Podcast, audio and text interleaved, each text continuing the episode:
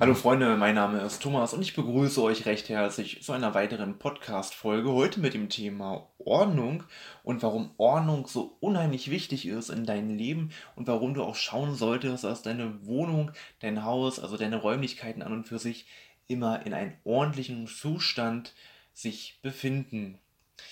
Ich vergleiche die Räume, in denen wir leben, gerne mit unseren Gedanken. Wenn wir unsere Gedanken nicht fassen können, weil immer irgendwas dazwischen fliegt, weil wir vielleicht unser Telefon wieder in die Hand nehmen und irgendeine Werbung sehen vom Fußball oder von irgendeinem Programm, was wir kaufen sollen und und und, können sich unsere Gedanken nie richtig fokussieren.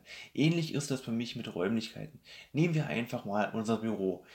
Wenn du in deinem Büro keine Ordnung hast, dann musst du immer lange überlegen, wo finde ich die und die Unterlagen. Es wäre doch aber deutlich einfacher, wenn du wüsstest, die Unterlagen stehen immer in der linken Ecke unten im Regal bei den Ordnern XY. Und da musst du nicht lange überlegen und damit kannst du auch den Stress vermeiden, der entsteht, weil du dich halt fragst, um Gottes Willen, ich habe doch vor drei Wochen deinen Brief bekommen von dem und dem Amt und das hätte ich schon längst ausfüllen sollen, das habe ich vergessen. Wo liegt der Brief? Dann hast du schon einmal das Problem, dass du vergessen hast, wo du diesen Brief überhaupt hingepackt hast und außerdem bist du eh schon unter Stress, weil du noch vage in Erinnerung hast, der Brief hätte schon vor ungefähr einer Woche abgeschickt werden sollen. Das ist aber nicht passiert. Und diesen Stress kannst du dir ganz einfach vermeiden, wenn du Ordnung in deine Räumlichkeiten reinbringst. Das gilt nicht nur für dein Büro, das gilt auch für deine Küche, dass du weißt, wo steht was. Und wenn du mal aufräumen möchtest und dich fragst, kann ich das überhaupt noch behalten oder sollte ich das lieber wegschmeißen, gibt es diese typische Frage, hast du den Gegenstand seit mehr als einem Jahr nicht mehr angefasst, kannst du ihn nehmen und wegschmeißen. Bitte übertreib natürlich hier auch nicht. Es gibt Gegenstände, die holst du wahrscheinlich nur einmal im Jahr raus, wie weihnachtliche Deko oder Halloween-Deko, Osterdeko und und und. Ich denke, du weißt, auf was ich hinaus möchte. Und da muss man immer schauen, dass man das ja eh nur einmal im Jahr nimmt. Und wenn du jetzt ein großer Deko-Fan bist, kannst du folgendes machen. Es geht ja immer nur um Ordnung. Pack alles vernünftig in verschiedene Kisten oder schaff die Regale an, in denen du halt deine Osterartikel reinpackst oder Weihnachtsartikel oder oder oder.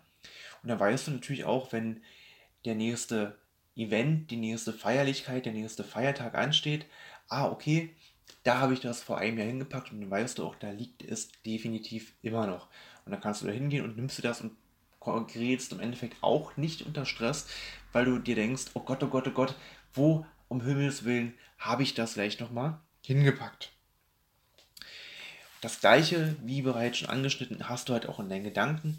Wenn du deine Gedanken fokussiert bekommst, das Ganze kann man hier schaffen mit Meditation, indem man in sich geht und die Gedanken auf einen gewissen Punkt lenkt, indem man bestimmte Atemtechniken anwendet, dass man im Endeffekt ruhig wird, den Körper nicht unter Stress setzt und dementsprechend die Gedanken klar formulieren kann, sich beruhigt und gerade in Stresssituationen ist das dann wirklich ganz, ganz spannend, dass du nicht unter Stress gerätst, weil du vielleicht anders atmest, weil du die ganze Situation anders wahrnimmst als vielleicht die Menschen, die dich gerade umgeben, die ganz aufgebracht sind. Ein weiterer Tipp von mir ist noch, wenn du deine mobilen Geräte auch etwas aufräumen möchtest, nimm ruhig mal dein Telefonbuch, check die alten Telefonnummern aus und frag dich, brauche ich die Telefonnummer von Frau Blablabla überhaupt noch?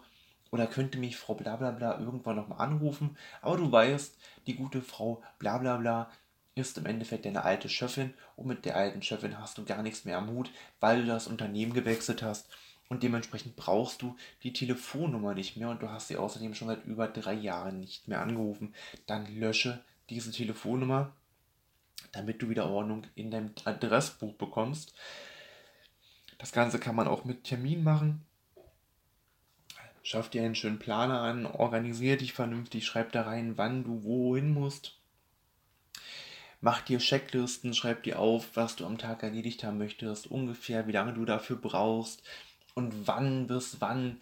Nimm dir Zeitspannen raus und dann kannst du deinen Tag deutlich besser strukturieren und deine Aufgaben auch nach und nach wunderbar abarbeiten.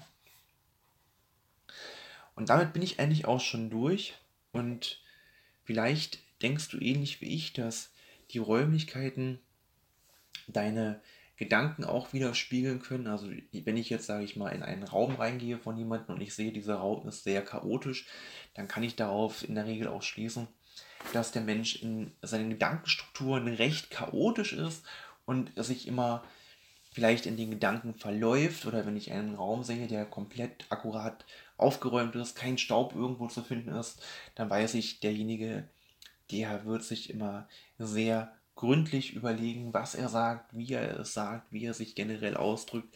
Und das ganze Spiel kann man auf so viele andere Dinge noch übertragen, auf das Auto. Man kann gucken, wie kleidet sich derjenige, ist demjenigen, ist wichtig, dass die Hose keine Flecken hat oder stört ihn das vielleicht gar nicht, wenn die Hose einen Fleck hat. Das sind viele kleine Gedanken, die Rückschlüsse zulassen auf den Charakter von jemandem. Lass es dir durch den Kopf gehen, schreib es mir gerne in die Kommentare, ob du das vielleicht genauso siehst wie ich oder ob du dir sagst, naja gut, bei einigen Punkten gehe ich mit, aber alles würde ich nicht ganz so unterschreiben. Ich freue mich von dir zu hören. Ich wünsche dir alles Gute, einen schönen Tag, eine schöne Woche, einen schönen Abend, je nachdem, wann du dir das hier anhörst. Bis dahin, ciao, ciao.